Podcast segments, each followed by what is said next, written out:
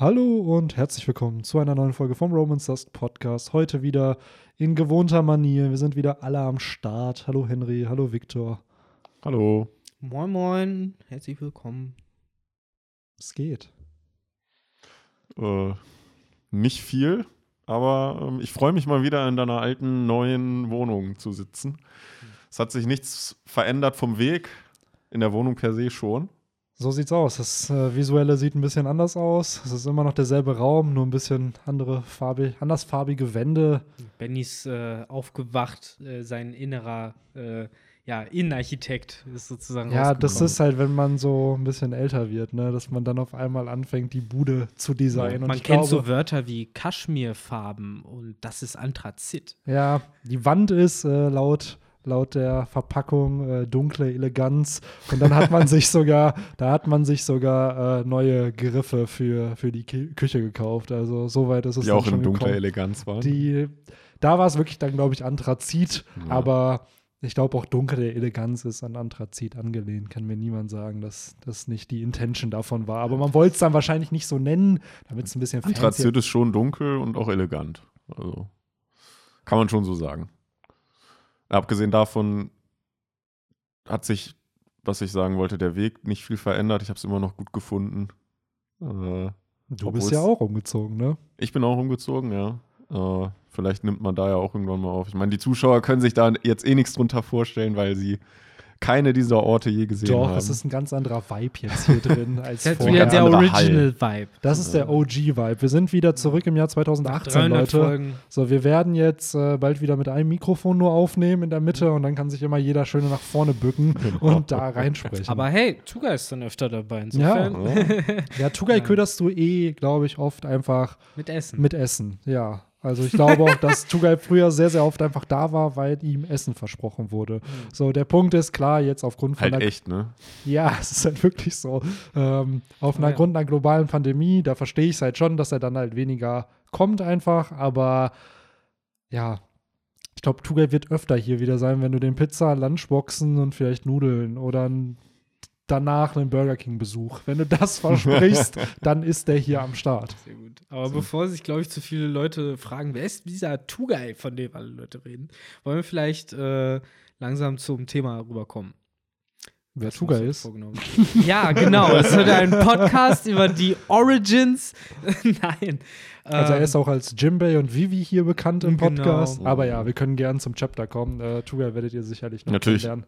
Die, äh, den Körper gleich von Vivi und äh, Die das, Will- das, die Stärke Stärke von von Jimbei Jimbei, Ja, natürlich. stellt's euch und so wenn er, vor. wenn So er vor. ganz fest äh, dran glaubt, dann kann er auch die Hyogoro Transformation durchmachen, die wir heute gesehen haben. Absolut, absolut. Ja, Mann. Aber äh, erstmal würde ich, weil wir haben ja letztes Mal auch schon sehr chronologisch angefangen Mhm. und dann ja doch nicht so richtig drüber geredet und dann hat irgendwann Benny in letzte, irgend zwischendurch gesagt, ja komm, dann, er ist halt Donuts, mi, mi, mi. Äh, aber lasst uns heute doch auch mit dem Anfang beginnen, wobei wir keine Coverstory zur Verfügung haben, sondern ein, ja, Coverbild, ein Color Spread, so, so wir haben sogar zwei ne? Sachen. Sogar ne? oh, auf Zwei, der ne? One Piece ist auch auf dem Cover der Weekly Genau. Shonen Jump. Ja, Benny, du kennst dich da immer aus, wie die verschiedenen Ja, Namensgebungen also das eine ist ja wirklich einfach das Cover von dem Magazin, wo One Ja. Piece halt wöchentlich erscheint. Da bin ich, muss ich sagen, wenn man es gleich mit dem Colors, und damit kann man direkt auch schon zum Color Spread kommen, ich finde, es sind doch andere Artstyles, oder? Also ich weiß nicht, ob, weil mittlerweile zeichnet Oda seine ähm, Color Spreads digital, da gibt es dann bei Instagram auch immer die Videos, wie die entstehen. Ich frage mich, ob das Cover selbst für die Weekly Shonen Jump traditionell gezeichnet wurde, weil die Farben irgendwie anders aussehen als, als unten. Ja, die also, Farben sind echt komisch, da hast du recht, auch mit den Schattierungen und Genau. so. Aber es ist Sieht aus wie trotzdem. ein, als wäre ein Filter drüber gelegt worden. ja, aber es ist trotzdem Oda-Style. Ja, Das kann man absolut. nicht Es ist abstreiten. Oda-Style, so, aber es hat richtig dieses, so sieht ein Anime, Manga, bla im Jahr 2006 aus. Ja. So ein Vibe hat das. Ja, Diesen stimmt. typischen Sepia-Filter Ja. ist da drüber. Wobei ich finde, wenn man jetzt bei dem Color Spread auf der nächsten Seite auch ab und zu mal so reinzoomt, dann wundert man sich schon, wie das digital gezeichnet wurde, weil zum Teil sind das dann schon so gerade die Hand auf dem Abzug von Queens Knarre so. äh, Ja, so geht. Also genau. Digital ist mittlerweile gerade bei Apple-Produkten und mit so einem Apple Pencil und so, man kann da schon sehr, sehr detailreiche Zeichnungen Ich kann halt machen, so. verstehen, dass Hände halt krass. schwer sind. So, Ja. weil, aber das Ja, halt Hände so sind, würde ich, würde ich jetzt auch direkt sagen, sind mit wahrscheinlich am schwersten, weil es halt sehr deta- detailreich ist und du musst die Proportionen richtig haben. Aber äh, was ich, woran ich erkenne oder wora, woran ich er behaupten würde, dass ich erkenne, ist, dass es digital ist, wenn man sich das One Piece-Logo halt anschaut. Das ist einfach sozusagen ein Layer über den Klamotten von King ist und dass man da dann sozusagen das so transparent gemacht hat, dass da durchgeschaut wird. Und es sieht halt dann viel zu akkurat, finde ich, aus, als dass es nicht digital Ich ist. glaube, den Effekt interessant, weil das Transparente ist ja im Endeffekt schwarz-weiß, so wie es im Manga gewesen wäre. Dadurch kommt es irgendwie ganz ja, cool rüber. stimmt, stimmt.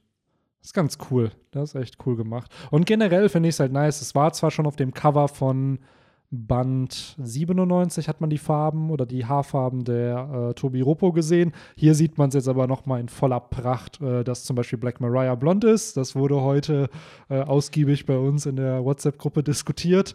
Ähm, und ja, zum Beispiel, dass auch Ulti so eine etwas zweifarbige, die hatte pinke Mhm. Strähnen in den Haaren. Ähm, Richtiges Teenie Girl einfach jo. mit ihren Strähnen. ja, ich glaube, die ist doch auch in, irgendwie unter die Top 100 Characters jetzt auch schon gekommen in dem neuesten Popularity Echt? Poll. Ja, Ja, ja, wahrscheinlich, weil sie mit Ruffy so gut. Ja, es ist halt hat. typisch, auch Perona. Perona ist zum Beispiel auch mega beliebt in der One Piece Community. Und ich glaube, das sind so dieses, ich will nicht sagen, so diese Waifu-Charakter. Äh. Und ich glaube, Ulti wird da äh, ja auch in den nächsten Mann, das sind halt diese- Polls. Sorry, aber das sind halt diese typischen äh, No Hate, aber wenn man sich so die Gamescom äh, Gängerinnen vorstellt, die Cosplay machen, Ja, das ich würde halt eher genau sagen, es ist solche. wirklich dieses klischeebehaftete Bild von Anime- und Manga-Fans. So dass das so Das sind halt solche Pironas und Ja, Ultis. also das, du wirst, ich, ich würde behaupten, von Ulti und ich würde behaupten, von Perona gibt es da schon, dass es von denen so Ganzkörperkissen gibt, die du dir holen kannst. Also Kissen. Ja, ja, dazu die, sei mit denen du dich dann schlafen so legen von kannst. jedem Anime-Charakter solche Ganzkörperkissen.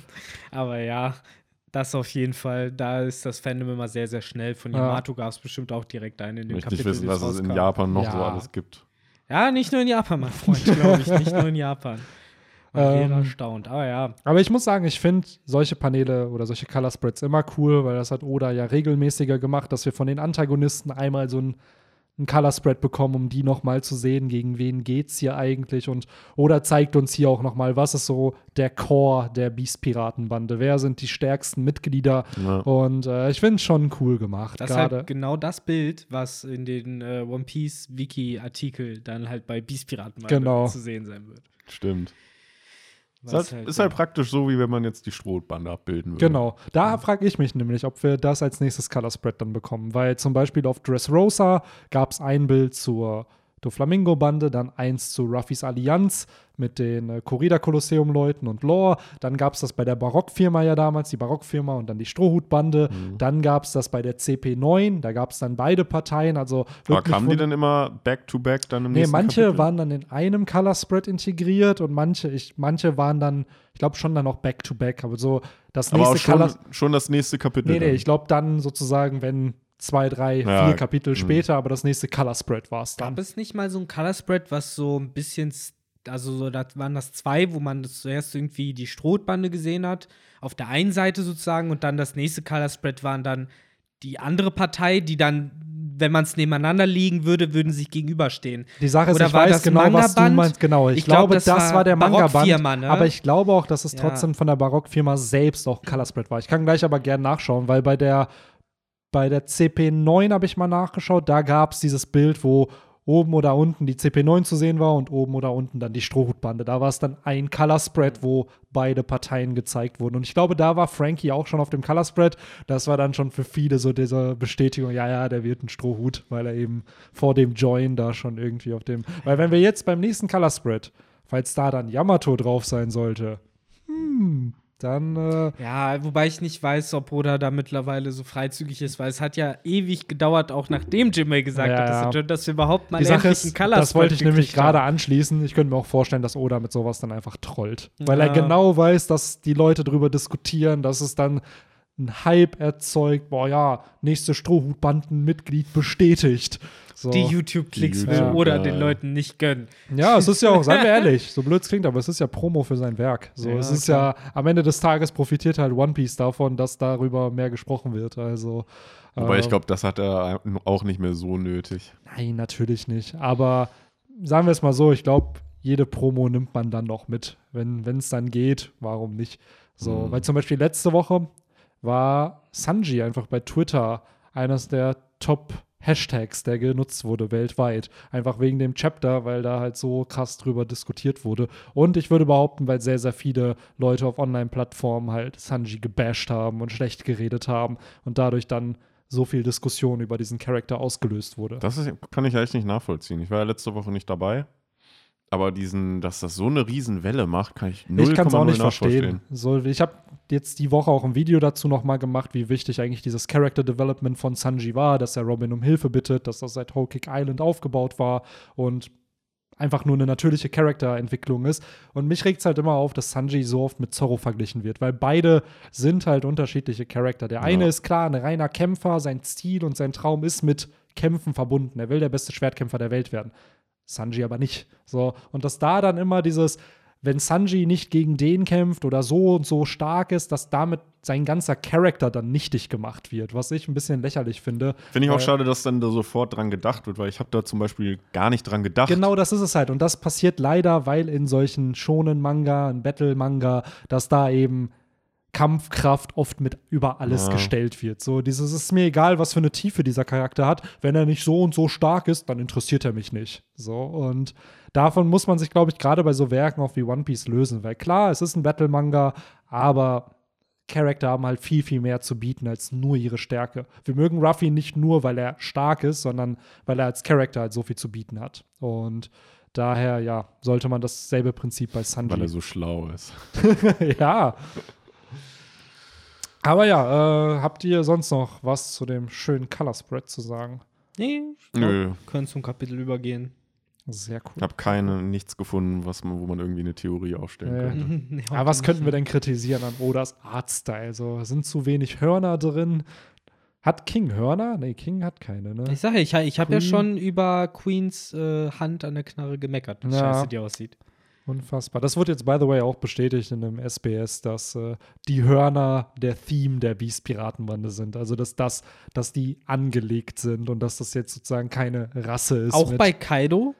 Ja, ich glaube schon, dass das Deko-Artikel dann am Ende sind. Aber wie macht man sich denn solche schweren Ja, fragt mich nicht. Ja, bei- bei- mit, bei- mit äh, Sekundenkleber. Naja, Ja. bei Jack kannst du es relativ gut sehen, dass er die Ja. sich da ja Ja. wirklich mehr oder weniger so dran getackert hat. Bohrt. Boah, das ist halt der Punkt. Wenn Aua. wäre das jetzt nicht in der Weekly Shonen Jump, sondern in irgendeinem anderen Magazin, da würdest du sogar wahrscheinlich Jack sehen mit acht Jahren, wie ihm da diese Hörner gemacht wurden. Mhm. So, bei One Piece ist es dann einfach.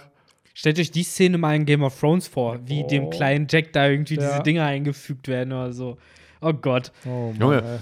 Da wären wir jetzt wieder beim, beim Thema Wohnung, aber wo ich halt auch gerade umgezogen bin und man sich dann auch das ein oder andere halt du auch zurechtschraubt. überlegt, dir so Hörner anzuschrauben? Nein, aber wo man sich das ein oder andere zurechtschraubt und einfach weiß, wie man da reindrücken muss. Und jetzt stellt euch das mal vor, das in den Kopf, in den Schädel einfach. Ich stelle mir immer, äh, kennt ihr diese Korsetts für den Kopf, die es gibt? So, so schienenmäßig, die die Leute dann so kriegen, die auch manchmal so über die Zähne drüber Mhm. gehen. So, so, so ein Gestell über den Kopf. Und da gibt es dann auch so, so Schrauben. Und ich kenne irgendeinen Film, war das auch irgendein so ein Gag-Film oder so, da hat das jemand gehabt. Und da hat man nun, damit der halt nicht rummeckert, ist da irgendjemand angekommen und hat irgend so eine Schraube festgezogen. Und jedes Mal, wenn ich dran denke, will ich so, oh Gott, weil das muss ja richtig so den Schädel eindrücken, so von dem Metall. So, oh Mann. Oh mein Gott. So das so sind so Dinge, echt, boah, da ist man dann so froh, dass man sowas nie hatte. Weil ich kenne auch nur eine Story, da hatte eine Person halt, weil irgendwas mit dem Kiefer nicht stimmte, eine OP und musste dann halt auch irgendwie den Kiefer operiert bekommen und dann eine Woche halt auch so einen Apparat am Kopf tragen, damit der Kiefer gerade bleibt. Auch nur mit Flüssigkeiten ernährt und halt wirklich eine Woche trägst du halt dieses Ich muss ich an, Ding diesen, da. an diese eine Folge bei Scrubs denken, wo so ein Dude irgendwie sowas im Mund hatte, so, so mit, was weiß ich, so Metalldinger hatte der im Mund und konnte dann halt nicht sprechen. Ja, ja, der arme Dude. Der Ist wurde das nicht von, der, wo der wurde von Hausmeister- Elliot, wurde nicht von Elliot gepackt am Ende und musste ihr zuhören, weil er Ja, genau, weil Ja. der Psychologe ist. Der Aber war das nicht auch der, der, oder war das ein anderer, mit dem der Hausmeister sich das dann war was anderes. Ja, okay. Mit dem Laptop. Sehr gut. Und dem Sohn, ne, wo er dann, Dem Wo- Sohn. wo- Das war eine sehr schöne Folge mit dem Ende, fand ich sehr traurig. War das das mit, wo der Hausmeister mehr oder weniger die Hauptrolle der Ja, Folge genau. war? Ja, okay. Wo dann, wo er dann halt am Ende irgendwie sich bedankt und dann Dr. Cox irgendwie meint Ja. so, ah, nicht, nicht dafür. Und dann er so, ja, ich meinte auch nicht sie. Das war cool. Ja. Ich hoffe mal, dass sie Neil Flynn im Podcast kriegen für die Ja. Folge. Das wäre nice. Ähm, ja, aber fangen wir beim Chapter an, nämlich der ehrenvolle Hyogoro der Blumen. Ähm, da kann man, glaube ich, schon erahnen, um wen es in diesem Kapitel geht, nämlich um Yamato und Bao Huang und Momonosuke, wo wir hier sehr schön, äh, finde ich, zu sehen bekommen, wo sich der junge zukünftige Shogun von Wano äh, versteckt hat nicht wie ursprünglich gedacht im letzten Kapitel vorne, sondern er hat sich an den Rücken gebunden. Und das, Victor, du weißt doch bestimmt, wie dieses Teil heißt, dieses, was Yamato da am Rücken trägt, dieses, was auch Oden hatte. Schleife? Hat das nicht einen fancy Taue. japanischen Begriff? Bestimmt, also, keine Ahnung. Schade, schade. ich Ähm, sehe nur, wie äh, auf, ich glaube, es ist die zweite Seite, da wo auch äh, Yamato ins Visier genommen wird, ein Panel vorher, auf der rechten Seite ganz oben, sieht man, wie ein paar kleine Fingerchen äh, aus der Robe rausragen und Richtung Sideboob greifen wollen. äh, was auf ja jeden gut, seien Fall wir schon ehrlich, Yamato ist aber auch äh, Waifu of Sideboob. Die hat da ja wirklich die Robe, die sie trägt, ist ja an den Seiten sehr freizügig. Irgendwo muss sich ja Momonosuke greifen, Mhm. weil sonst fällt er ja runter. Mhm, So, das mhm, ist halt, mhm. äh, Rutscht also- halt dann schon runter, ne? Der, also, und man darf halt nicht vergessen, dass sein Vater, ähm, ich glaube, mit sechs Jahren oder mit acht Jahren schon im Rotlichtviertel unterwegs war und mit 14 hatte, mit 14 hatte er die, äh, waren doch die, wie hießen sie? Ähm, wie heißt das? Sein, die Harem Wars, weil, weil diese Frauen doch, also da wird ja, also im Anime hat man es mittlerweile besser gesehen, die Frauen waren schon in Love mit Oden, so wie es da Mit dem repräsentiert wurde. achtjährigen Oden. Oden? Nee, der war da schon 14. Oder vier, so. ja. Da war der dann schon 14. männliche. So, und da sind die ganzen Männer dann gekommen von diesen Frauen und wollten halt Oden umbringen. So, Mhm. und äh, so wie es aber in der Anime-Szene gezeigt wurde, sind die da aus freien Stücken. Weil im, im Manga klang es so, als ob er die entführt hätte und die da halt alle Stimmt, unfreiwillig ja. gefangen genommen Stell dir wurden. mal vor, deine Frau geht fremd, geht fremd mit einem Zum 14-Jährigen. Oh. Ah, Wah, wah. Aber ja, äh, was will man machen? Was ich cool finde im Anime, wo wir kurz bei Oden sind, da haben sie ja immer diese Werbetrenner, wo man dann immer Jetzt im Wano-Arc sieht man die Strohhüte, wie die alle hier so einen Signature-Move irgendwie machen. Und jetzt in dem Flashback von Oden sieht man immer einen Moment von Oden und dann sieht man einen Moment von Ruffy. So, Also versucht der Anime da richtig diese Parallele herzustellen, wie das Oden der Ruffy aus Wano eigentlich ist. So dass da halt zum Beispiel, als er dann seine Reise startet und als Oden versucht, seine Reise zu starten oder halt ähm, wo er dann Denjiro und Kinemon irgendwie Essen gibt und wie Ruffy Tama Essen gibt und so. Also werden da schön Szenen nachkonstruiert. Äh, Finde Ich halt noch, sehr, sehr früher waren schick. das immer ganz klassisch einfach nur dieser Strohhut oder irgendwie, Dü, dü, dü, dü. diese, genau, oder irgendwie das Geodreieck von Nami oder die Ja. Schwerter von Zorro oder so. ja. Ja. Mittlerweile genau sind es halt zehn, aber die haben ja hunderte von solchen. Für, ich glaube, für jedes neue Opening gab es dann wieder andere Werbetrenner, sodass halt für jede neue Staffel. Aber diese, diese alten, die waren nur me mega lange, zumindest im Deutschen. Ich weiß kann nicht, sein, ja, dass war. Ähm, bis Alabasta vielleicht, vielleicht sogar noch länger, dass die dann verwendet wurden. Ja. Ja, oder es war, was ich, ich glaube, es waren oft auch immer dieselben, nur es war immer eine andere Location. Dass der Strohhut dann irgendwann auf einem Tisch war und dann war er an einem Strand oder so und nicht mehr an einem Tisch. Also, dass der sein. Theme ja. ähnlich war. Schon lange her. Ja. Aber finde ich halt ganz, ganz nett, dass man da so detailreich im, im Anime angeht. Weil ich glaube, wir hatten es jetzt auch öfter schon immer spekuliert, dass so ein bisschen Oden oder die Story von Oden so auch ein bisschen eine Parallele zur Strohhutbande sein soll, nur eben, wenn Ruffy gestorben wäre, aka dass Oden verstorben ist und seine ganzen Retainer dann jetzt den Traum halt Mhm. erfüllen. Lasst uns zurück zum Kapitel kommen Yes. und direkt mal die Frage an euch.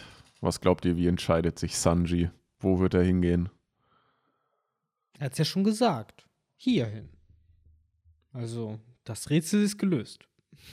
Aber wo ist hier? Ähm, Na, keine Ahnung. Welches hier? Welches Also, links? Die, die Auswahl, wenn ich es richtig verstanden habe, ist ja entweder Shinobu und Yamato helfen zu gehen oder eben äh, zu den Schwertscheiden.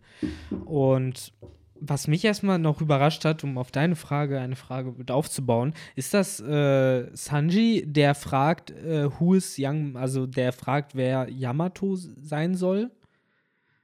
Das ist doch er, ne? Weil er nämlich die noch gar nicht kennt. Der hat die ja noch gar nicht gesehen. Wenn ich mich richtig erinnere. Hm, muss ich gerade suchen, die Stelle. Ja, es ist die zweite Seite. ah, da, ja, ja, stimmt. Im Deutschen sagt er auch, wer ist Meister Yamato? Das ist er schon, der das ausspricht, ne? Ja, Weil, genau, weil er weiß ja nicht, wer gesehen. Yamato ist. Ist halt die Frage, wer hat Yamato bisher getroffen? Ruffy, Shinobu, Momonosuke und ich glaube, Frankie, Frankie, hat, hat sie ja auch oder ihn auch gesehen. So, aber der Rest der Strohbande hat ja keine Ahnung, dass Ruffy sich mit dem vermeintlichen Sohn von Kaido verbündet Da hat. wird es einen großen Schock für eine Sanji noch geben, ne? Ja, ja Wenn glaub- er denn dahin läuft. Ja, wenn er denn dahin läuft. Weil aktuell frage ich mich, was hat er mitbekommen, dass, ja, darüber haben wir letztes Mal auch schon diskutiert, dass Jack sich auf den Weg gemacht hat zu den Schwertscheiden.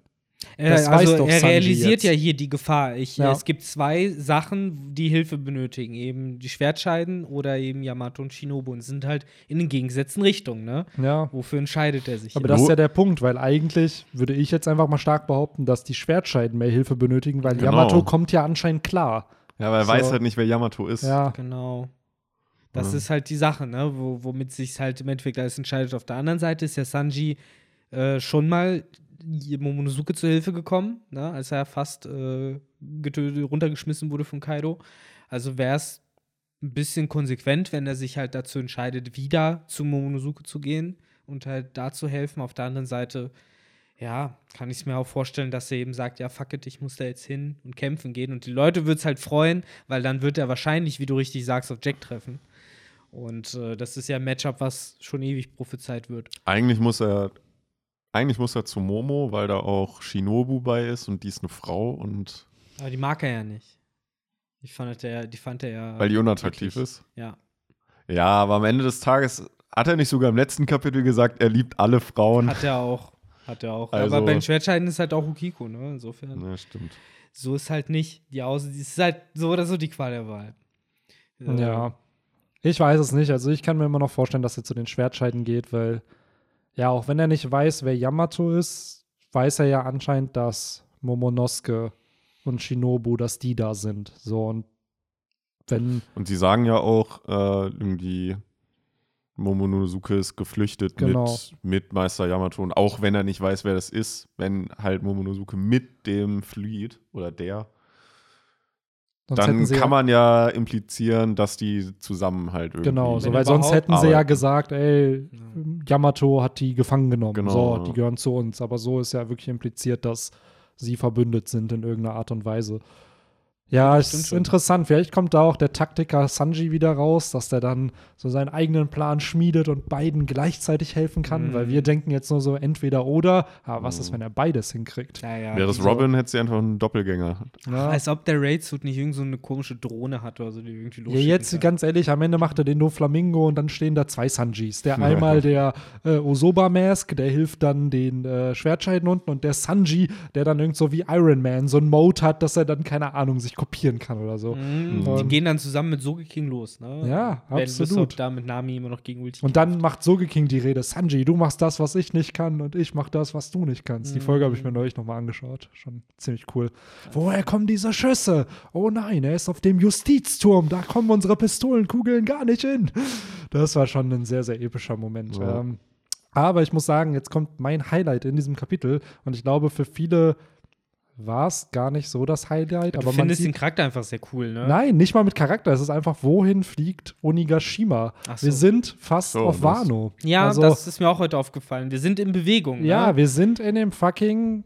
Weil, okay, wir sind fast, ich glaube auch seit fast 20 Kapiteln, nee, nicht 20, aber 15 Kapiteln oder so ist die Insel doch locker es schon geht am halt Bewegen. schon recht nah Schon auf so Mount lang? Fuji zu, ne? Genau. Und das ist meine Vermutung, was vielleicht diese Tragödie sein könnte von dem dritten Akt. Dass er dagegen stürzt. Das alles. ist eben, dass die Insel halt fällt und dass das, was da drunter ist, kaputt geht. so. Weil die wird ja jetzt nicht ewig über Wano Kuni schweben. So, das Ziel ist ja da zu landen. Und ähm, warum dieses Panel zeigen, wo es jetzt hinfliegt? Man hätte auch ganz ehrlich sich den Teil sparen können, wenn es jetzt nicht relevant wäre. Aber anscheinend will Oda, dass wir wissen, dass wir fast da sind. Und äh, daher könnte ich mir durchaus vorstellen, dass das in den kommenden Kapiteln nochmal the thematisiert wird und dass das ein wichtiger Plotpunkt sein wird, weil man sieht Mount Fuji. Mount Fuji ist ja in der Mitte von Wano, wie wir es gesehen haben. Das heißt, so wie das von, für mich von der Distanz aussieht, dann sind die ja schon fast auf Wano angekommen. Und auch fast auf dem Flower Capital, weil das ist ja auch in der Mitte. Ja. Aber wer sagt denn, dass das Mount Fuji ist? Für mich sieht das nach der Silhouette von Imsama aus. Ja, Vielleicht oder hat er es sich einfach ganz groß Ja. gemacht und stellt sich den Oder es ist das legendäre Monster da aus dem Ja, äh, stimmt. Florian Triangle. Wer Ja, sonst? genau. Ich habe auch genau anders gedacht. Also, Ja. das zeigt ja wohl, dass Gekko Moria, wahrscheinlich ja. darauf reitet Ja, und jetzt ankommt, nächstes Ja. Kapitel. Und einfach draufjumpt. Ja. ja. Aber nee, Spaß beiseite. Ich glaube auch auf jeden Fall, dass das, wie du sagst, eine Relevanz hat, insofern, als dass es nicht gezeigt werden würde. Es soll den Countdown nochmal verdeutlichen, den wir natürlich mal wieder haben. Und, glaubt ihr, äh, dass das der Countdown ja. wird? So dieses 17 Chapter, bis es dann runterfällt, so nachdem es nochmal 15 Kapitel gebraucht hat, um Glaube, dahin ja. zu noch kommen. 15 Minuten, bis, Ja. bis äh, Onigashima den Boden da, erreicht. Die werden irgendwann Fuck it sagen und dann sagt auch Kaido einfach ganz offen noch 30 Kapitel, bis Onigashima runterfällt, Schrot. So, wir müssen echt mal, boah, ja das wäre eine. Videoidee. Alle Zeitbomben in One Piece in jedem Arc. So, was gab's da? Von der legendären Bombe in Alabasta bis hin zum Birdcage, bis hin jetzt nach Onigashima. Hat Enel, wollte Enel nicht auch alles wegfryen? Aber was war bei Enel? Der wollte mit der Arche losfliegen, aber hat er Ja. nicht irgendeinen Reaktor oder so, äh, mit dem er alles pulverisiert hätte? Hat er nicht Gewitterstürme gestartet, so während Ja. er da drauf war? Irgendwie wären ganz viele Leute Ja, gestorben. stimmt, die Arche war das einzige Gerät, was halt einen gerettet hätte, ne? Boah, kann sein. Ich hab So war die Logic hinter dieser ja, die Arche, Logik ne? war, wenn du da drauf bist, dann kannst du halt mit wegfliegen und alle, die halt nicht da drauf sind. Deshalb halt Ja, auch Arche, verkacken. ne? Ja, dann Genau. hier äh, die Schatten, die Sonne, die aufgeht, Oh ja. damals gegen bei Gecko Oh Moria, Ines Lobby hat den Buster Call. Ines Lobby der Buster Call, dann ähm, ja, Chapeau, die Marineford war die. Exek die Aber war das beim Buster Call, war das mit einem mit einem Time?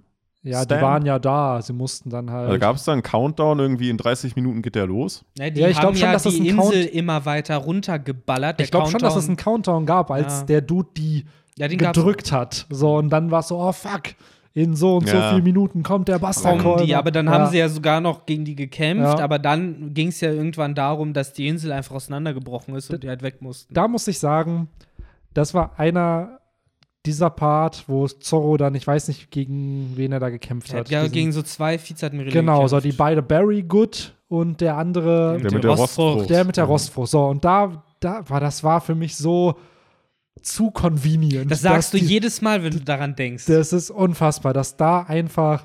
Warum hat der eine, gerade eine Rostfrucht? So, weil, ah ja, so ein Zorro braucht ja bald das Shusui. So, und dann, dass da wirklich der Marine-Dude dabei war, der ganz zufällig Zorro schwert. Warum kämpft er nicht gegen Frankie? So, Ganz ehrlich, wenn, Ah. dann, dann steck ihn wenigstens irgendwie in die Anti-Schwertkämpfer-Unit rein oder sowas, wo es halt ausdrücklich heißt, der ist gegen die Schwertkämpfer oder sowas.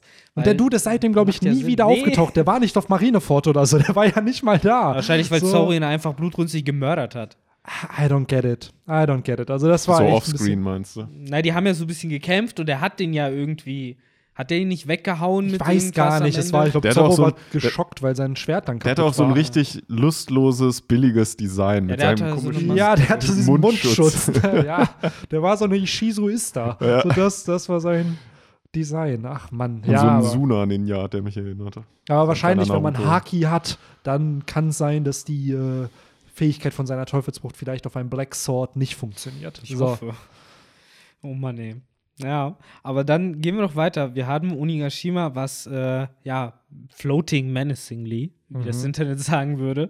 Und äh, gleichzeitig haben wir äh, auf der anderen Seite Perospero, der Perorin Perorin menacingly macht, während er äh, Carrot und äh, Wanda, äh, Ja. ja, disst.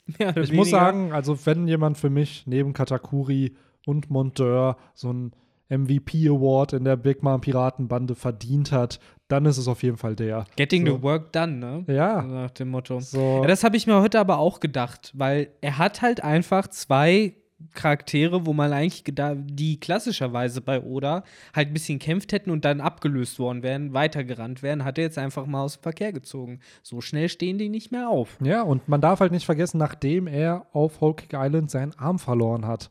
So, der hat ein, die Explosion von einer Bombe, von einer wahrscheinlich größeren Bombe damals als auf Alabasta überlebt. Und äh, warum auch immer in meinem Kopf eine Bombe in der äh, Grand Line weniger Ausschlagskraft hat als eine Bombe in der neuen Welt. Weil es ist die neue Welt, da, muss ist die Explosion größer. brutaler sein. Ähm, man sieht ja auch auf der nächsten Seite sehr schön, wie er Carrot mit seiner ja, Candy-Hand greift, Ja. also mit der prosthetischen Hand. Ähm, ja, auf jeden Fall. Und man sieht ja auch die Stacheln, die da überall verteilt sind, mit denen er die wohl ausgeschaltet hat. Also hat man wieder nur so einen kleinen Hint eben auf die, Ja. Vier- auf die äh, Kraft von was er gemacht hat. Candy-Stacheln. ja, Ja, ey, wenn du halt. ja. Ob so- der wohl seinen eigenen Candy Shop hat? Boah. ob er seinen eigenen Song hat? Ja, wer weiß. Ach, Mann. Ja, den wird er mal, wenn er mal durch äh, Whole Cake grindet in seinem Auto, dann spielt er mal den, äh, den Track und äh, greift die Ladies da auf. Ja. Das Einzige, ja, genau, seine ganzen Geschwister, ne? Das Einzige, was Ja, ich da leben nur- ja noch andere. Ja. Das Einzige, was ich nur ein äh, bisschen weird fand, war halt die Erklä Erklärung dazu, wie es generell dazu gekommen ist, weil es heißt ja, ja, wegen schlechtem Wetter, beziehungsweise weil halt von den Wolken der Mond verdeckt wurde, äh, sind die halt auf einmal so schwach gewesen und konnten halt nicht weiterkämpfen.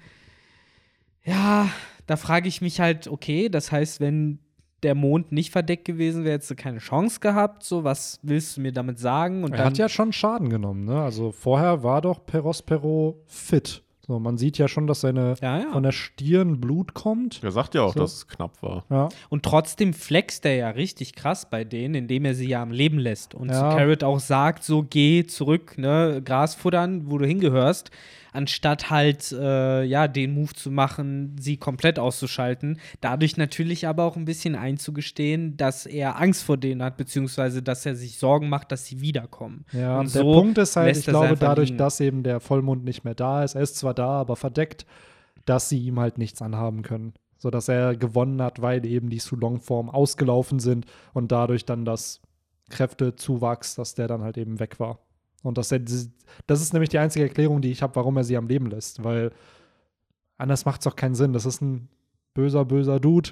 So, warum sollte er seine Beute am Leben lassen? Ja, das so, habe ich gesagt. In meinen so- Augen ist es ein Flex. Es ist Ja. halt pur dieses, äh, ihr hey, könnt mir eh nichts mehr. Weil wenn ich euch jetzt töten würde, würde ich euch eingestehen, so wie Kaido Momo mit Momonosuke, ne? Wenn er ihn jetzt runterschmeißt, würde er eingestehen, wie viel Angst er vor ihm hat. Und so ist es hier ja auch ein ähnliches Ding. Und äh, Perospero hat halt genug Ego, um halt Ja. zu sagen, nee, ihr seid's halt nicht wert, in Ja, Anführungszeichen. Ich würde es auch eher so sehen, dass halt dieses typische Bösewicht under Estimation oder wie man es ja, nennen will. genau, damit halt auch einhergehend. Diese typische, dieser Move, der ja leider jeden Bösewicht immer so ein bisschen dümmer dastehen lässt, indem er halt seine, seine Gegner verschont oder indem er halt nochmal fünf Minuten quatscht, bevor er eigentlich schon längst den Triggerfinger hätte ziehen Ja, es kann können. ja nicht jeder Katakuri sein, der Ruffy bei seiner Transformation unterbricht und Ja. dann sagt so, nee, nee, ich lass dich nicht verwandeln. so, so einen Gegner hatte Perospero vielleicht noch nicht, dass er da entsprechend äh, so Ja, ein bisschen ist- die Arroganz ablegt. Ja, Ja, das ist eigentlich schade, weil Perospero ist halt so ein cleverer. ich würde auch Character. behaupten, dass es einer der smarteren Dudes in der Bande auch ist. Und dass Big Mom, die ja ihre Fressattacken immer hat und dadurch Amok läuft, dass dann so Leute wie Perospero, Katakuri, Monteur, dass die dann eher sind, die den Shit am Laufen lassen, sodass es funktioniert. Mhm. Und dass Big Mom dann eher so diese Rolle zwar hat, dass sie das Ganze leitet und führt, aber das Daily Business dann eher wirklich von so Leuten wie Perospero geführt Ich stelle wird. mir das gerade vor, wie man das so aus so manchen Serien kennt oder Filmen, wo halt irgendwie der Vater seine Firma leitet, aber mittlerweile der Vorstand will den halt raushaben, weil sie ihre eigenen Pläne jetzt durchsetzen Ja, seien wir ganz ehrlich, da sind wir doch auch bei Perospero. Hat er nicht auf der Queen Mama Chanta gesagt, Mhm. dass er eigentlich der nächste Kapitän der Bande ist, wenn Mama dann Ja. weg ist? Und ja, ich weiß nicht. Ich habe das Gefühl, und das sagt er ja hier auch, er ist immer noch kein Fan von der Allianz. So, Aber Arschtritte müssen verteilt werden. ja, Arschtritte müssen verteilt werden, aber er sieht ja im weiteren Verlauf des Kapitels dann einen alten Freund, will ich es mal nennen, der in Schwierigkeiten ist, wo so ein bisschen impliziert wird, dass er sich vielleicht gegen Marco stellt, aber Ich habe halt eher bei Perospero das Gefühl, dass er vielleicht dann doch wieder gegen die Allianz agieren wird. Weil warum sonst hätte er sich am Anfang mit Marco verbündet für ein Kapitel, nur um dann von seiner Mama ein bisschen Ärger zu bekommen, dass er mit Marco gespielt hat. Ähm, ich weiß nicht, ich glaube, mit Perospero plant oder hier doch noch ein bisschen Backstabbing, aber eben Ja, für Big Mom. Er ist der Einzige aus der Bande, der da irgendwie noch rumlungert, Ja, während alle anderen da unten wahrscheinlich, Immer noch früher Onigashima war. rumschippern. Chillen, ja. Ja, aber jetzt rein theoretisch, falls Onigashima fallen sollte, Wano Kuni, dann könnten die doch einfach zurückkehren, oder? Die von der Queen Mama Chanta. Die könnten dann doch das dritte Mal den Wasserfall ja, emporsteigen. stimmt. Die wissen so, und ja, dann müssten sie nach Wano kommen. Dann sind sie ja Mhm. rein theoretisch da. Es wäre schön, endlich die mal in Action zu sehen, auf Ja. jeden Fall. Oder sie kommen an, wenn der Krieg vorbei ist. So, dann landen Ja. sie. Und dann ist da so ein besiegter Kaido auf dem Boden, auf dem Ruffy dann drauf sitzt, wie Oden damals auf Ashura Doji. Und dann so, ja, was wollt ihr hier? Und dann Das- rennen sie ganz schnell wieder weg. Das ist so wie ähm, in der SpongeBob-Folge, wo sie, ähm, wo sie die Bikini Bottom wegschieben und dann Dem trotzdem Riesenwurm. der Wurm dann trotzdem und dann kommt doch irgendwie äh, Plankton am Ende mit dem Bus an, irgendwie aus dem Urlaub oder so. Und man so, ah, es ist schön, wieder in, äh, in der Heimat zu sein oder zu Hause zu sein oder irgendwie alles. So stelle ich mir das gerade vor mit Ja. den Big Mom Piraten. Aber ist das gerade nicht voll die Plothole? Woher weiß denn Plankton, wenn der aus dem Urlaub kommt, dass Bikini Bottom verschoben wurde? Ja, ich vielleicht, ich glaube, ich verdrehe auch was. Aber Ich ich, habe glaube, das auch in Erinnerung, Ja, dass es jemand gab zurückkommt. eine Folge, genau. wo, wo, wo er dann Wo- irgendwie, vielleicht war es in einer anderen Folge. Ja, ich habe auch irgendwas im Kopf und dann, Hö? und damit endet das. Oder Ja. keine Ahnung.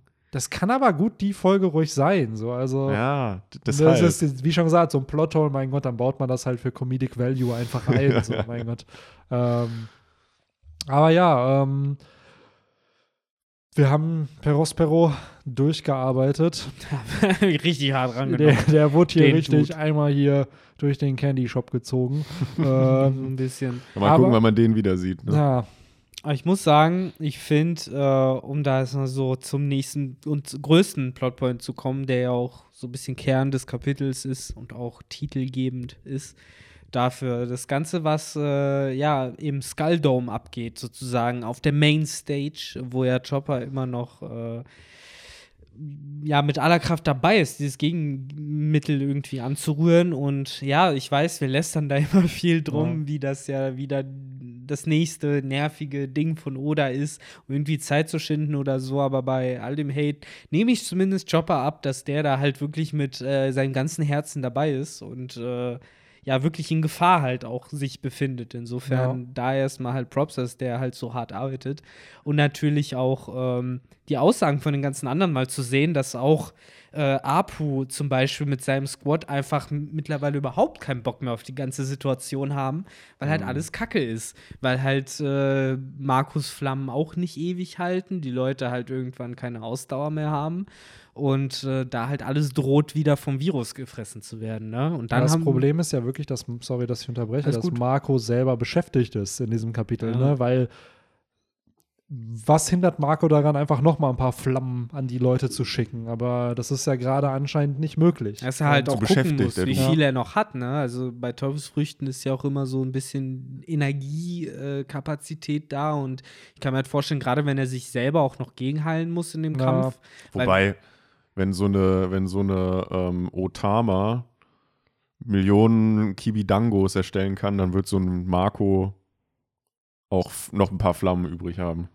Ja, fürs Erste natürlich schon, aber dann kämpft er halt, wie gesagt, gleichzeitig gegen äh, King und Queen. Und wie Benny gerade gesagt hat, Perospero hat ja selber noch kommentiert, dass äh, Marco halt verdammt müde aussieht mittlerweile. Und du siehst ja auch an dem Blut an seiner Schläfe dann später auch, dass er ja aus irgendwelchen Gründen halt nicht mal seine eigenen Wunden mittlerweile mehr schließt. Also kann man da schließen, entweder es liegt halt daran, dass es ihm egal ist oder dass er halt auch einfach nicht, dass er ein bisschen mit der Energie haushalten muss, die er noch hat. Ja, absolut. Weil man darf es halt auch nicht unterschätzen. ne? Er kämpft hier gegen zwei Kaiserkommandanten. Was ich hier interessant fand, er sagt ja auch, dass es zwei Leute sind mit einem Kopfgeld von über einer Milliarde Barry. Wir haben immer noch nicht das Kopfgeld von King, aber hier ist jetzt bestätigt, er hat halt auch ein Kopfgeld von You über einer Milliarde. Ja, wer hätte es erwartet, ne? Bei Jack und Queen, die auch schon über einer Milliarde hatten. Das wäre doch So. auch mal ein Plot-Twist, dass der, der erste Kommandant ein Auf einmal so geringeres, 500 Barry. ger geringeres äh, Kopfgeld hat an, als Ja. der zweite und dritte.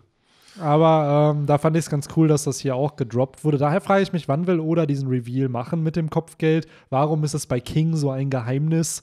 So, warum wurde es da nicht schon ähnlich wie bei Queen, als er dann damals die Big Mama Chanta kaputt gehauen hat, dass es da revealed wurde, wie viel Kopfgeld er hat? hat. Na, ich- oder Ja, sorry. ja, oder halt auch bei Marco. Was ist so das Geheimnis noch an diesen Kopfgeldern, die wir dann nicht erfahren sollen? Also, Bei King kann ich es mir so erklären, der wird ja safe noch sein eigenes Chapter bekommen. Weil wir müssen ja noch was zu seiner Rasse. Ja. Wir haben häufig auch schon spekuliert, ähm, dass man bei ihm eventuell sogar einen kleinen Flashback bekommt.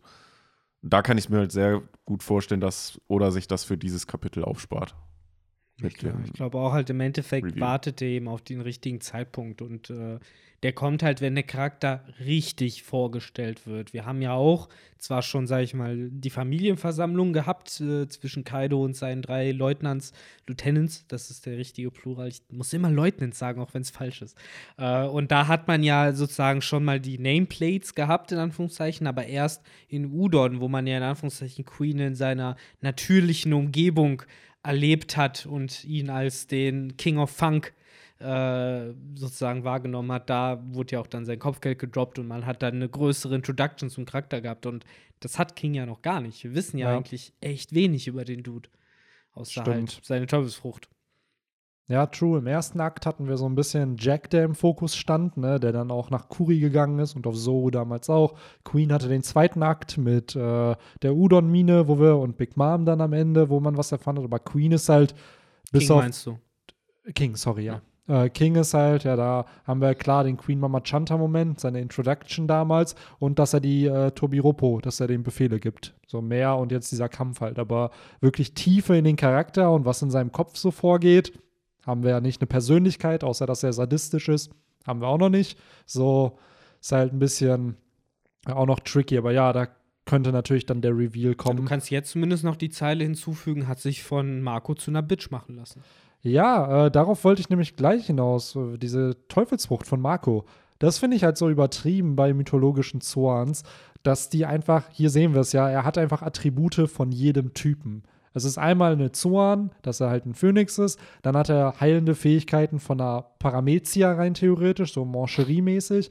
Und dann zerschneidet King ja hier einen Flügel von ihm, wo aber anscheinend nichts passiert. Und dadurch dann halt wie auch Attribute von der Logia haben. Ja, und So. dann halt noch solche Nuke-Angriffe wie Ja. Phoenix Brand und Bluebird, wo du Würde halt. mich nicht, ganz ehrlich, dieser Bluebird, das hat schon ein bisschen was von, von dem guten Ace. Der hat doch auch eine Attacke, wo er dann so zwei Finger einfach nimmt Mm. und dann piu, piu, piu. Ja, so ein bisschen. ich fand das auch, der taucht dann da ja irgendwie in seine eigene Attacke so ein ne, und beamt sich dann zu ihm hin.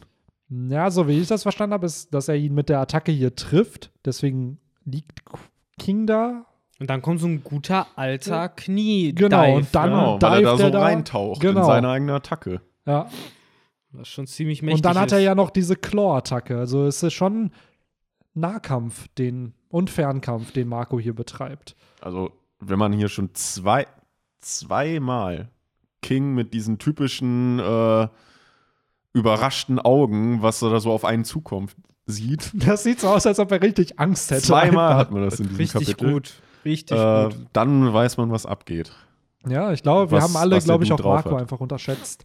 Weil klar, er war nur ein Kommandant der Whitebeard-Piratenbande. Aber er ist jetzt mehr als das. ja, er wurde doch auch von Sengoku als der angesehen, der Blackbeard aufhalten könnte. Und er hat ja zwar im Payback War verloren, was ich, by the way, immer noch einen sehr weirden Namen finde, weil ich immer an die Payback-Punkte denken muss. Da kurz, ein, ganz kurz einzuschieben, anders als diese kleine Bitch Shanks hat er keine Namen davon getragen. Ja, Ich weiß, ich hate gerade viele Charaktere. Ähm, nee, an sich, also ich finde es spannend einfach, dass halt Marco, dass da halt auch noch sehr, sehr viel Tiefe wahrscheinlich in, in diesem Charakter steckt, von der wir noch nichts wissen. So, Mhm. und ähm, auch da wieder, warum wissen wir Marcos Kopfgeld noch nicht? Und da könnte natürlich auch die Erklärung kommen, dass wir in diesem Arc jetzt noch mehr über Marco erfahren. Und ähm, über seine Erfahrungen, weil er war damals in Odins Flashback, war er ja ein Neuling auf dem Schiff der Whitebeard-Piratenbande. Das heißt, der Dude ist über 30 Jahre mit Whitebeard und oder fast 30 Jahre mit Whitebeard unterwegs gewesen. Der Ananaskopf. Der Ananaskopf. Auch da wieder muss ich sagen, das finde ich bei One Piece so geil. Als er damals eingeführt wurde mit der Whitebeard-Piratenbande, so ein Nebencharakter Mm. mit Joso zusammen, so, ah, sieht ein bisschen albern aus. Und dass der halt so wichtig geworden ist für die Handlung. Und zwar dann am Ende Hatte wahrscheinlich noch wichtiger als Whitebeard selbst, ne? So, weil der ist in der Gegenwart ja immer noch da, der Marco. Wo wir wieder beim Thema Haarfarben sind. Hat er da nicht auch dunkle Haare? Da hatte der im Anime hatte er so schwarze Haare, Ja. genau, und dann wurde das später korrigiert. In der Szene damals mit Shanks, wo sie, wo Whitebeard und Shanks sich dann getroffen haben, da waren sie dann blond. Da muss ich auch an die legendäre, an das legendäre Yu-Gi-Oh! Bild erinnern, wo Tristan in einem Bild schwarz ist. Oder die Bilder von der Pilotfolge Yu-Gi-Oh!, wo Kaiba noch mit türkisen Haaren rumläuft. Ja, schön von wunderbar. Season Zero, ne? Das Ja. ist, Wobei das mit, den, mit dem Black Tristan, das war irgendwann im ähm, Battle City Arc. Oh, Black. Smithers gab es ja auch in den ersten äh, Simpsons-Staffeln. In den ersten Folgen war Smithers da auch äh, braun, ah, bis Ah. er dann gelb wurde, tatsächlich. interessant. Ja, ich finde es generell auch da. Äh, Dann Ja. ist er auch dem Leber, äh, hat seine Leber auch stapp gemacht, ne? Wahrscheinlich. Ja, der einzige, ne, ist ja Dr. Hibbert, der halt weiß, was gut ist, ne? Der ist halt äh, schwarz in der Simpsons-Serie. Und Nee, Apu. Ja, und Apu. Ja, weil Apu nämlich den Scheiß nicht frisst, den er da verkauft in seinem Laden. Boah. Apropos Apu. Na, wobei, den haben wir schon eigentlich ab, abgefrühstückt, ne? So viel macht er nicht. Wer? Ach so, Scratchman Apu. Apu. Ja, der, Unser der, Apu. der ist halt angepisst, ne? Der Das- einzig wahre DJ des One Piece-Universums. Meint ihr, meint ihr, Scratchman Apu wird irgendwann ein Feature mit Brooke machen? Ja, wahrscheinlich, ne? Und dann noch mit äh, Queen als äh, Emperor of Funk. Weißt du, Ja. irgendwann gibt es dann den, kennt, ja, Binks, den Binks Sake, den äh, Scratchman Apu Remix. gibt's dann. Und den Funk-Remix von Queen. Also wenn, Ja. wenn wir einen Spin-off, also wir haben ja schon mal unseren Mafia-Spin-off gemacht von One Piece, wo wir über die Unterwelt was zu sehen bekommen. Was wir auch noch brauchen, ist einen Musik-Story-Spin-off, wo du so einen Young Pirate Music Dude hast, der unbedingt in eine legendäre Piratenbande möchte, aber er möchte kein Kämpfer sein, er will der Musiker Wir der haben Bande ja sein. schon einen kurzen Einblick äh, in diese Unterwelt bekommen, dadurch, dass ja Brooke in seinen zweieinhalb Jahren ja auch von irgendwelchen shady äh, Vertragsleuten und das so waren doch sogar ausgenommen wurde. Langarm-Menschen. Ja. Genau. Dann Ja, die gibt's vielleicht- Grandline sucht den Superstar. Ja. Das wäre witzig. Auf und dann, Fall. vielleicht ist es ja wirklich, dass diese langarmen Menschen da voll im Music-Business Ja. drin sind. So, da hast du den Dieter Bohlen-Charakter der, der, der langarmen Menschen. Und der sucht dann in dem Sinne den neuen Superstar der Grand Line. Und das Genau. ist die, äh, das ist dann die Staffel. 13 Folgen. Da haben wir nämlich Ja. einen Hauptcharakter, der durch die ganze Zeit brüllt so, ich werde der nächste Superstar der Grand Line. Boah, und dann einer, wer noch in der Jury sein muss, ist Foxy. Ich weiß nicht warum, Ja. aber Foxy muss in Buggy der Jury sein. sowieso. Buggy. So, und. Foxy äh, ist halt der Wendler halt dann da. der auch immer einfach ausgepixelt Ja, der wird dann ausgepixelt. ähm, ja, Buggy muss natürlich auch, ja, der braucht ja ein neues Businessmodell. Der muss ja irgendwie noch ein bisschen dann Cash setzen wir da noch Oma Hina mit rein.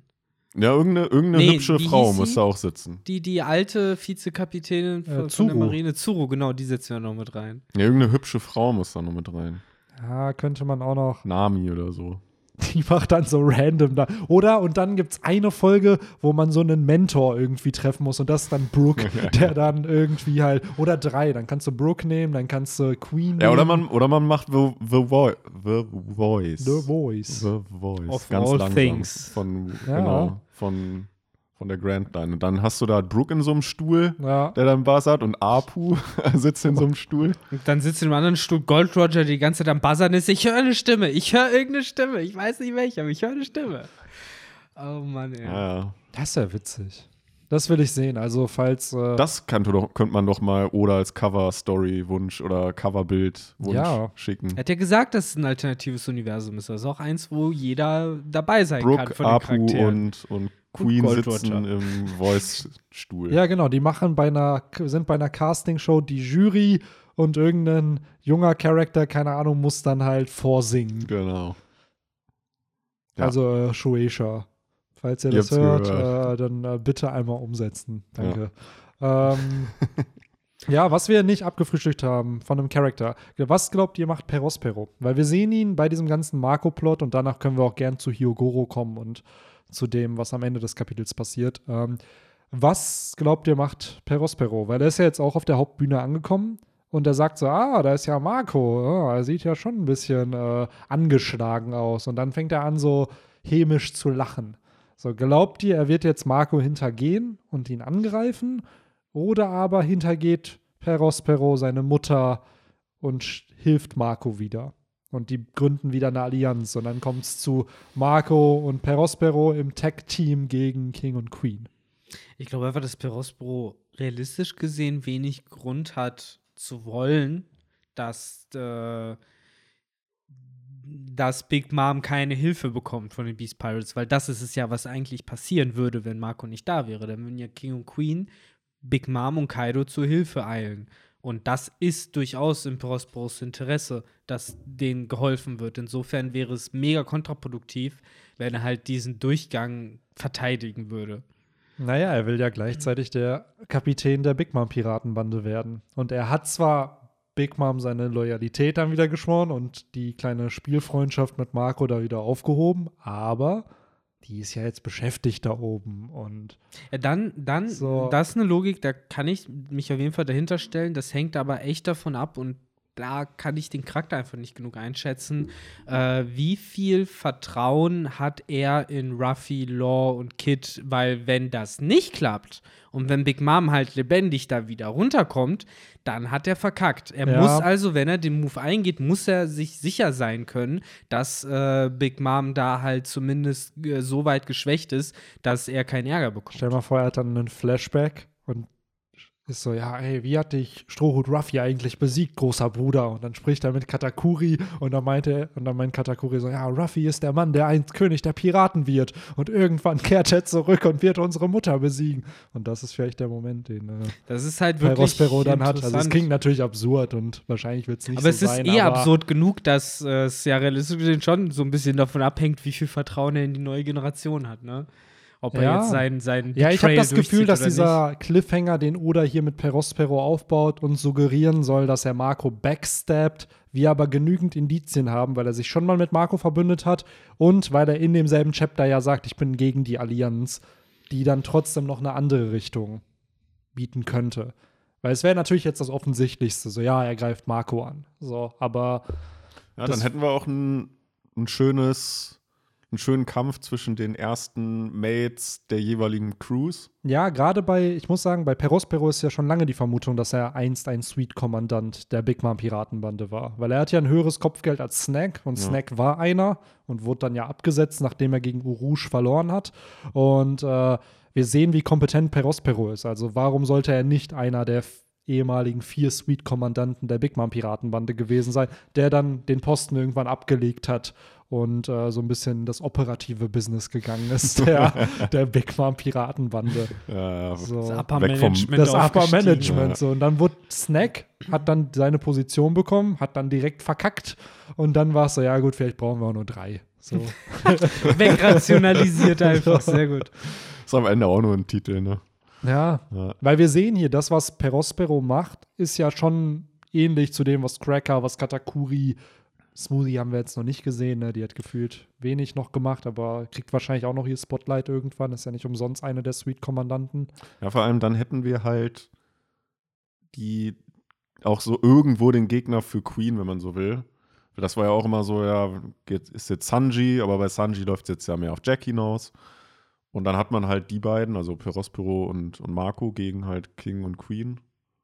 Würde alleine deshalb schon Sinn für mich machen. Ja, es wäre halt spannend einfach, weil so einem Charakter auch wie Queen, äh, nicht Queen, wie Perospero einen Kampf zu geben. Weil das Mhm. King und Queen kämpfen werden, das steht ja fest. So, aber warum hat Oda Perospero hier gelassen? Warum Genau. ist er der einzige, das einzige Familienmitglied neben Big Mom, was da eben noch da ist? Und äh, ähnlich wie wir es damals auf Dressrosa hatten, wo man sich auch gefragt hat, ey, warum sind diese ganzen Kolosseum-Leute noch da? Warum sind die wichtig? Die haben ja alle ihre Einzelkämpfe bekommen. Jeder von denen, äh, die dann Mitglied von der, ähm, von der Flotte wurden. Ich glaube, bis auf hier Blue, nee, wie hieß der? Der Karate-Dude. Ideo. Blue glaub, Gilly. Blue Gilly und Ideo. Ich glaube, die hatten keinen einzelnen Kampf bekommen und sonst hat er aber und Olympus nicht. Aber Olympus durfte Zorro werfen. So, äh, der Rest hat halt Einzelkämpfe bekommen. Und wer sagt nicht, dass Perospero hier auch mal ein bisschen ran darf gegen. Mhm. Und es wäre eine Kampfpaarung, die man nicht erwartet hätte. Ja. Also es wäre halt mal was anderes, weil dann darf der Dude halt auch noch mal glänzen und zeigen, was er drauf hat.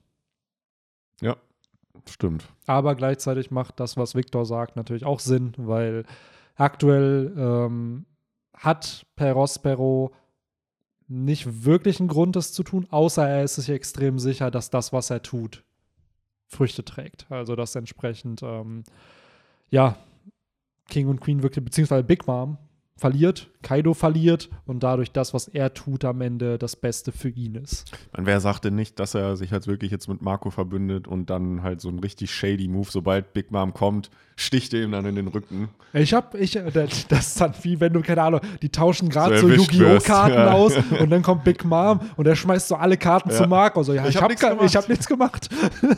Oh, Mann. Ja.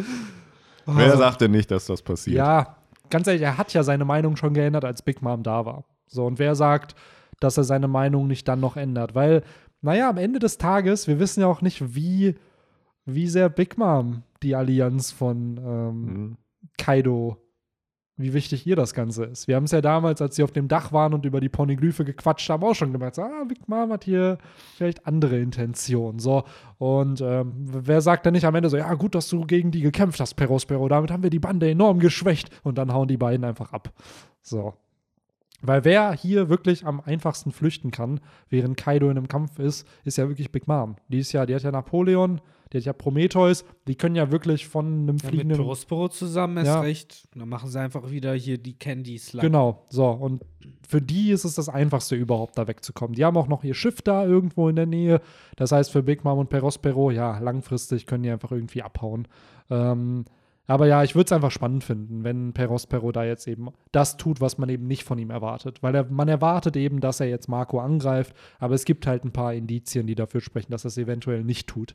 Und ähm, eventuell erfährt man dann noch ein bisschen mehr über die Beziehung von denen, weil Big Mom hat ja schon angedeutet, dass sie äh, mit Marco, also mit Whitebeard ja sowieso, dadurch, dass sie bei der Rocks Piratenbande waren, aber dass sie halt auch Marco ja anscheinend kennen und dass man da vielleicht einfach mehr Infos bekommt. Haben die Big Mom Piraten vielleicht ein paar Mal mit den Whitebeard Piraten was gemacht? Hatten die Beefs? Hatten die, Mhm. haben die zusammengearbeitet in irgendeiner Art und Weise? So, wer weiß, ähm, dass man da einfach mehr erfährt.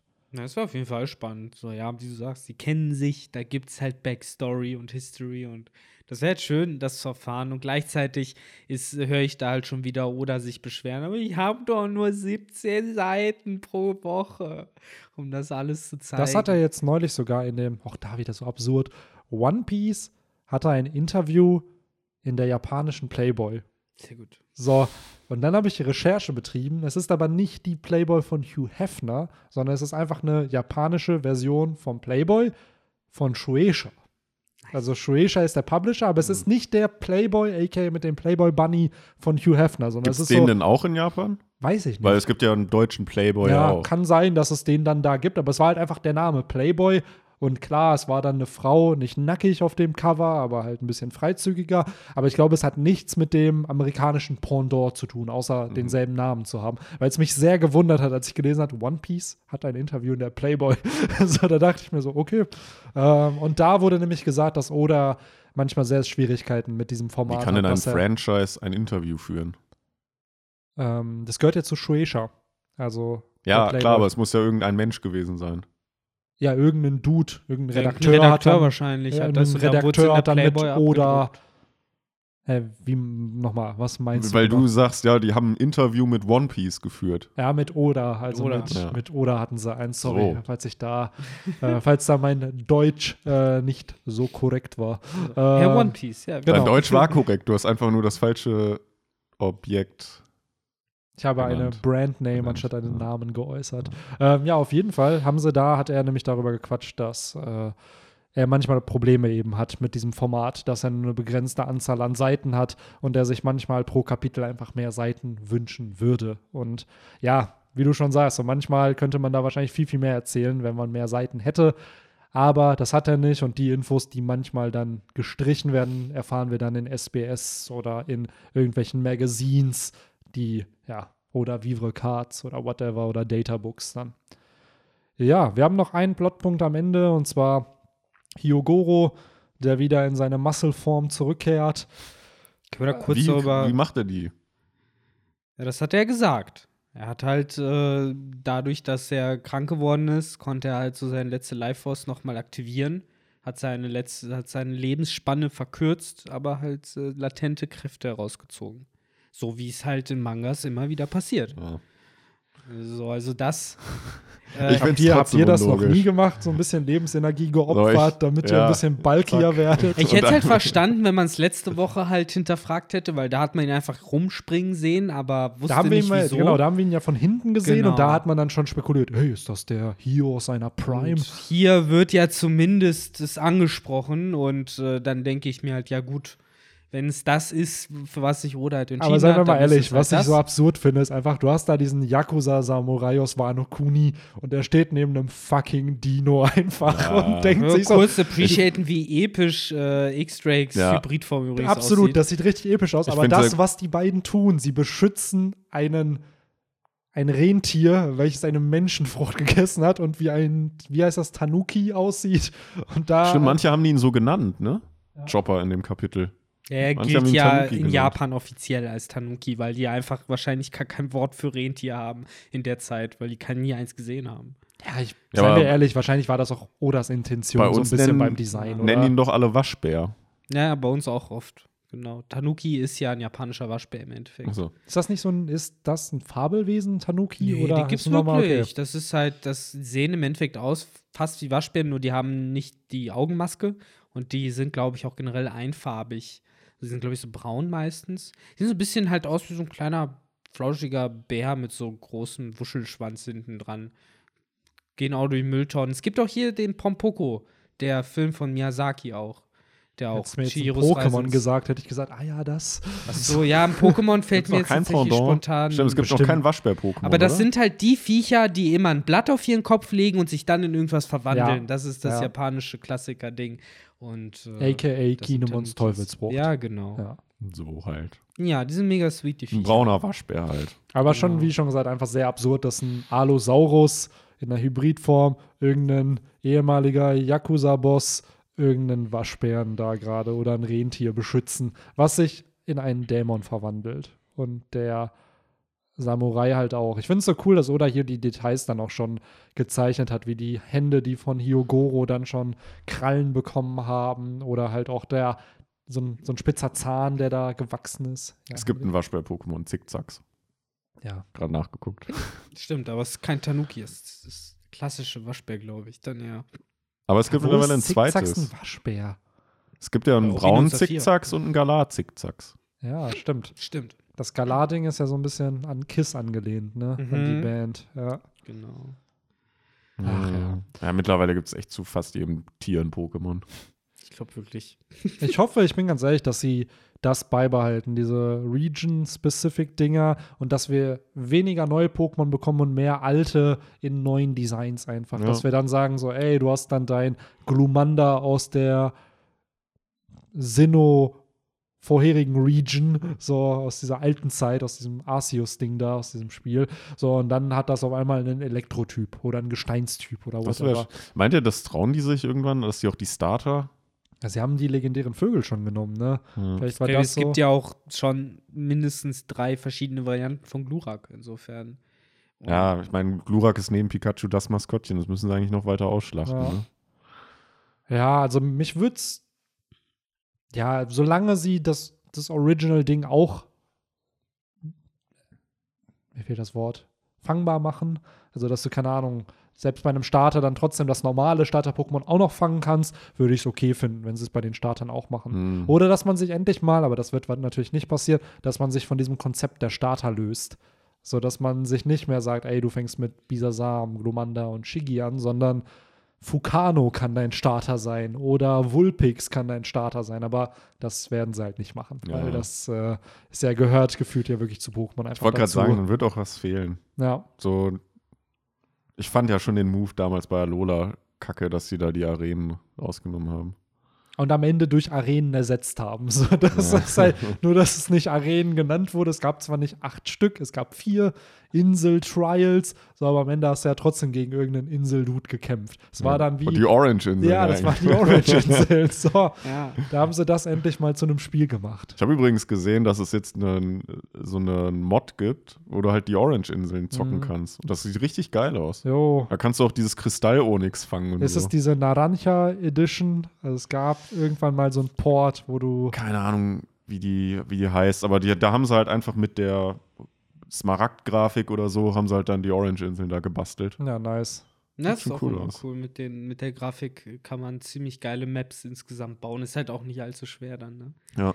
Das ist ziemlich nice. Ja, auf jeden. Aber jetzt mal so abzuschließend zum Kapitel. Glaubt ihr denn, äh, dass der gute Yogoro jetzt wirklich seinen letzten epischen Spruch aufgesagt hat? Nee, nein, glaube ich nicht. Ich glaube schon. Ja, also für mich scheint das jetzt eine ähnliche Anbahnung wie halt mit Yasui zu, gewesen zu sein. Es ist jetzt natürlich nicht eins zu eins äh, jetzt Bild für Bild genau so, wie es bei Yasui konstruiert war, aber das Mhm. verlangt ja eben auch. Mir niemand. fehlt hier aber der Schicksalsschlag für Ruffy, der ja scheinbar, wie ja Hyugoro selber sagt, sein neuer Schüler war. Richtig, und das hat sich in den, Protégé. genau seine, so eine Beziehung aufgebaut zwischen den beiden. Ja, und wenn er jetzt Und wenn Ruffy das so nebenbei dann irgendwann mal nach dem Krieg mitbekommt oder ihm gesagt wird, dann wird mir da irgendwie die, die äh, emotionale Tiefe fehlen, muss ich sagen. Ja, aber vor seinen Augen muss er jetzt ja auch nicht abgeschlachtet werden. Das wäre ja dann zu in Aber das war ja face. bei, das war ja so ein bisschen bei Yasui das Ding, dass da halt alle es ja miterlebt haben. Es war ja eine Live-Übertragung, so Ja. jeder sieht es, jeder kriegt diesen Impact. Zorro hat dadurch seinen Hass erst gegen Orochi so richtig äh, entbrannt. So, Genau. und jetzt hier ist es halt so, ja, er wird dann sterben. Aber der Charakter, der wirklich Hio kennt, Ruffy, ist dann halt nicht dabei. So. Ja. Er kann, also das ist halt auch der Punkt. Er kann ja ruhig sterben in diesem Arc, aber vielleicht eben jetzt noch nicht. Also, dass er dann, ja, Nee, also natürlich, nächstes Kapitel wird er immer noch leben. Davon gehe ich auch ganz äh, stark aus. Was ich auch auf jeden Fall äh, ganz fest glaube, ist, dass er nicht von seinen eigenen Leuten als niedergestreckt wird in der Verwandlung, weil das ja auch um, im Umkehrschluss bedeuten würde, Chopper hat's verkackt. Und Chopper wird es halt nicht verkacken. genau das ist so ein bisschen die unterschwellige Message, die ja damit gesendet wird, ne, dass Chopper versagt. Ja. Sodass das, was Choppers Aufgabe hier gerade ist, eigentlich nicht erfüllt wird. Mhm. So, weil sein Ziel ist es ja, Leute zu retten. Und wenn jetzt einer der wichtigsten Dudes da auf dem Schlachtfeld stirbt, was in diesem Chapter nochmal gezeigt wird, wie wichtig er eigentlich Hyogoro ist. Es war ja Odins Vorbild damals und er hat Ruffy das Advanced äh, Armament Haki beigebracht, aber dass er ja selber drüber nachgedacht, ey, wäre ich damals in meiner Prime gewesen, dann hätten wir es mit Kaido aufnehmen können. So, was dann nochmal suggeriert, was dieser Dude eigentlich drauf hat. Weil wir haben gesehen, was Oden drauf hatte. Und wenn das Odens Vorbild war, Ja, und er Alter. sagt ja auch selbst, ey, ihr müsst mich, ihr müsst mich äh, jetzt vorher killen, weil ansonsten äh, slaughter ich euch hier alle ab. Habt Ja. da keine Chance. Ja, Was ich ihm halt auch abnehme. ja. Deswegen, Ja. ja. ich weiß halt nicht genau, wie es laufen wird, aber ich denke halt nicht, dass er jetzt direkt durch diese Krankheit niedergestreckt wird, aber eben auch mit dem Dialog vorher, dass er eben so viel von seiner Lebensspanne bereits aufgegeben hat, gleichzeitig ein alter Mann ist, der eben in dieser Mine da kaum Essen hatte und schuften musste, Mhm. der hat halt nicht mehr lang. Also absolut, das glaube ich auch. Aber dann ist eher die, wo ich dann wieder Oda und seine Happy Ends denke, aber diese letzten Tage wird er dann in einem befreiten Wano Kuni sein. Er sagt ja selber, der Hori hier, die, die Sonne kann wieder aufgehen in Wano, bla.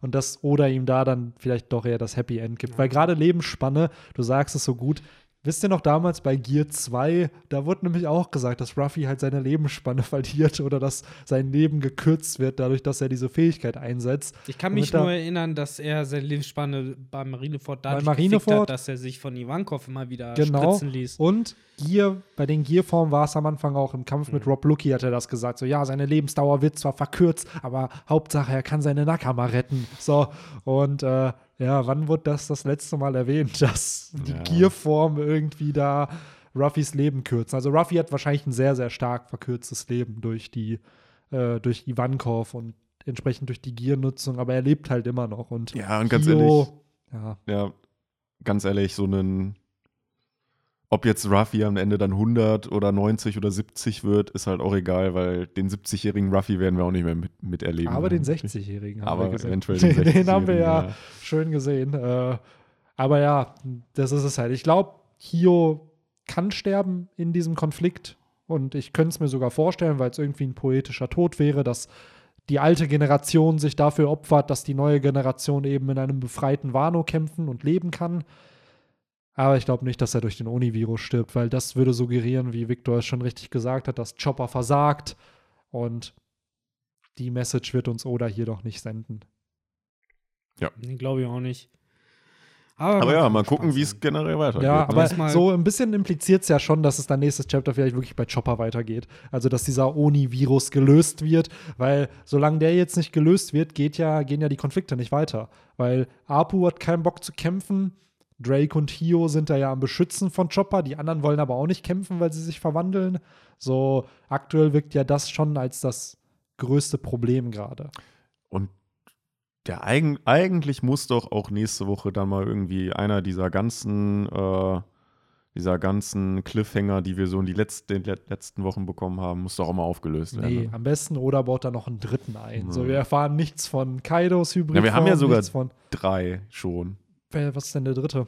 Wir haben den Enel, Genau. Dann halt Kaidos Hybridform Ja. und ist Hyogoro jetzt tot oder nicht? Ja, gut, das ist klar. Das Und ist, theoretisch auch noch, was äh, geht jetzt mit Robin und äh, hier Dingens? Weil das, Wo geht Sanji hin auch? ja, weil das ist für mich mit Black Mariah, weil das ist für mich auch so ein Matchup von letzter Woche, was schon irgendwie nochmal specialig unterstrichen ja, absolut. wurde. Aber das eine ist ja immer noch ein. Also, das hier wirkt für mich wie ein Cliffhanger, der im nächsten Kapitel aufgelöst wird, Mhm. weil es eben das Ende vom Chapter ist und der Plot dann nächstes Mal da weitergeht. Das mit den Schwertscheiden da, ha, da ist es so, wo ich mir denke, so, oder warum, warum Blue Balls du und Kaido genauso. Das sind halt so Design-Reveals, die er dann, oder Character-Reveals, die er nicht geben will, Hm. die aber benötigt werden, damit der Plot weitergeht. Und auch da wieder, ich habe oft das Gefühl, dass Oda viel zu viele Schachteile hat, so auf dem Schachbrett gerade, auf dem Go-Feld. So, und dass da aber jeder, jeder Charakter gerade da sein muss, wo er sein soll. Und bevor jetzt zum Beispiel ein Sanji noch nicht da im Keller ist, falls er da hingeht, kann der Reveal nicht passieren. Oder bevor der und der Plotpunkt da auf der Hauptbühne vorbei ist, kann er Kaido in der Hybridform noch nicht zeigen, weil whatever. So. Ja, und vielleicht macht er sich damit einfach ein bisschen unnötig äh, stressig, weil, ja, wieso kann er uns nicht Kaido in der Hybridform zeigen? Absolut, Vielleicht gibt es dafür halt auch einfach Ganz ehrlich, ich will Grund. gar nicht wissen, wie dieser Planungsprozess bei Oda aussieht, weil das, was gerade in der Mhm. Handlung passiert, ich glaube, dass da schon lange feststand, wie die einzelnen Puzzleteile passieren werden. Aber wie legt Oda wirklich bei jedem Arc fest, okay, Ruffy rennt los, dann geht er erst hierhin, dann hierhin. In der Zwischenzeit sind die anderen 20 Charaktere, die dann, also diese, diese Architektur dieser ganzen Charaktere und dieses Plots, dass jeder da ist, wo er sein muss und dass du niemanden vergisst. So, dass jeder wirklich am Ende da landet, wo er landen soll.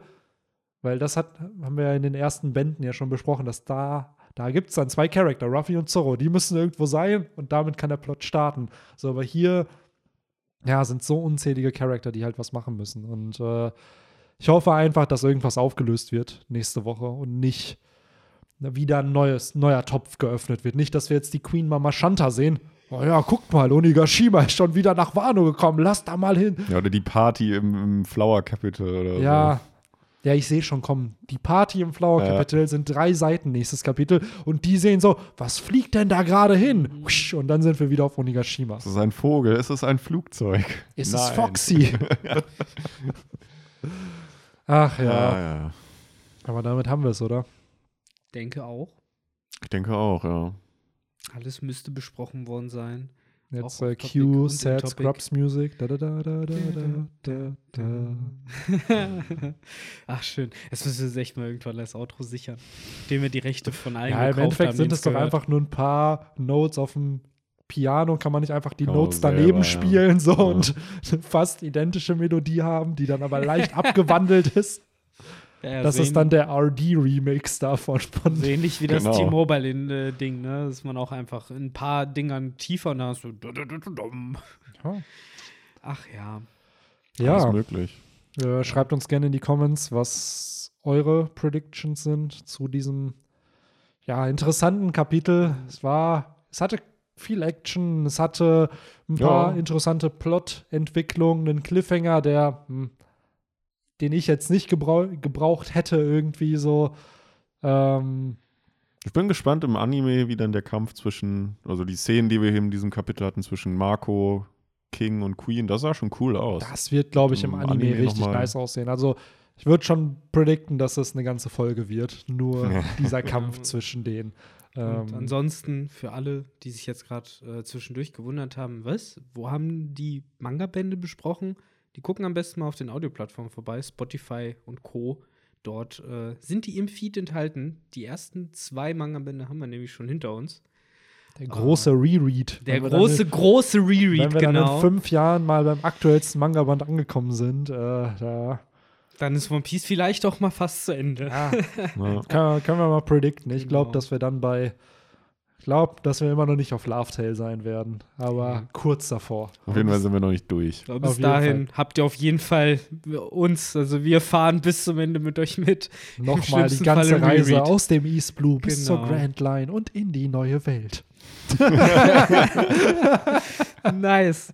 Oh, du musst mal echt so ein kleines Teaser-Ding einsprechen davon. Ja, das haben wir doch ab und an mal gemacht, dieses mit. Äh, und in der nächsten Folge vom Mhm. Romans Dust Podcast. Was? Tugai kann heute doch nicht. Was machen wir denn dann? Tja, haben wir eigentlich noch den Hashtag?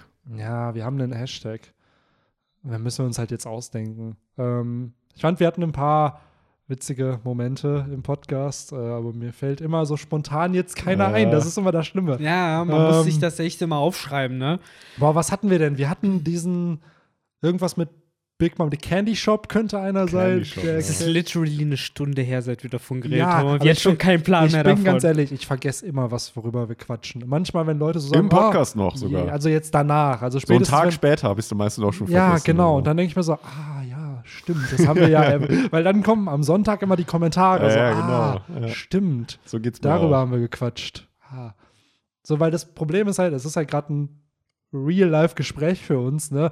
Und da denkt, so blöd es klingt, merkt man sich auch nicht jedes Detail, worüber man dann, man weiß dann ungefähr, ah ja, One Piece und vielleicht mal das und das, aber die Details davon, nee. Ja. Ähm, aber ja, dann lasst uns doch einfach Candy Shop nehmen. Dann Aha, haben wir mit, am besten mit K, weil dann wissen wir, dass, es, dass wir gemeint sind. der, der Candy Shop gute K Candy, vorne dran. der can, Candy, Candy Shop. der Candy Shop Can- Candy. von äh, Perospero. Das ist der Shop von, von Charlie Harpers Freundin, Candy.